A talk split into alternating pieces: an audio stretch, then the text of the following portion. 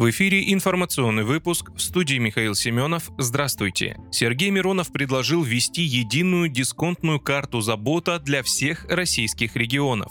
Председатель партии «Справедливая Россия за правду», руководитель партийной фракции в Госдуме Сергей Миронов выступил за использование тульского опыта поддержки фронтовиков и их семей по всей стране. Как пояснил парламентарий, в Тульской области выпустили региональные карты «Забота», предназначенные для семей участников спецоперации. В магазине или аптеке по такой карте можно получить скидку до 25%. В государственные культурные и спортивные центры вход с заботой и вовсе бесплатный. Важная инициатива и, что называется, на злобу дня. Новшество по достоинству оценили не только жители города-героя Тулы и области. В поддержку акции активно включается бизнес. У карты уже сотни партнеров. Убежден, что такой проект должен заработать на федеральном уровне, чтобы помогать семьям всех фронтовиков, независимо от того, где они проживают. Обращаюсь к вице-премьерам Татьяне Алексеевне Голиковой и Денису Валентиновичу Мантурову, губернаторскому корпусу с просьбой поддержать это замечательное замечательное начинание, заявил Сергей Миронов.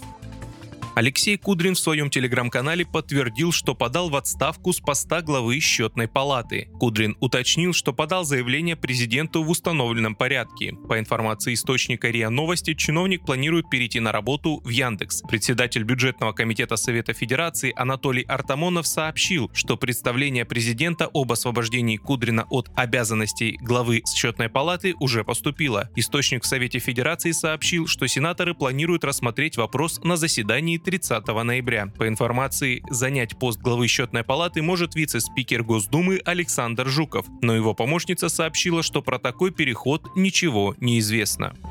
Путин и Такаев обсудили газовый союз России, Казахстана и Узбекистана. Президент России и Казахстана Владимир Путин и Касым Жамар Такаев накануне на встрече в Кремле обсудили создание газового союза с участием Узбекистана, написал в соцсетях пресс-секретарь Такаева Руслан Жильдибай. Речь шла о создании тройственного газового союза в составе России, Казахстана, Узбекистана с целью координации действий при транспортировке российского газа по территориям Казахстана и Узбекистана, пояснил представитель Казахстана казахского лидера. Путин и Такаев согласились, что нужно провести детальные трехсторонние консультации с участием экспертов для поиска рационального решения с учетом интересов всех сторон, добавил Жильдибай. Как сообщил Такаев, по итогам встречи с российским премьер-министром Михаилом Мишустиным Путин на переговорах поднимал тему Тройственного союза, но в казахстанской стороне нужно вникнуть в тему, чтобы прийти к нужным результатам.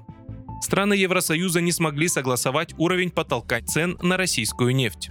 Представители стран ЕС вновь не смогли договориться об уровне потолка цен на российскую нефть, поставки которой ведутся по морю, пишет агентство Reuters со ссылкой на дипломатов. Соглашение, по словам одного из собеседников, не удалось достичь из-за позиции Польши, которая требовала сильнее снизить лимит. Соглашения нет, юридические тексты уже согласованы, но Польша пока не может согласиться с ценой, сказал собеседник агентства. Вы слушали информационный выпуск. Оставайтесь на справедливом радио.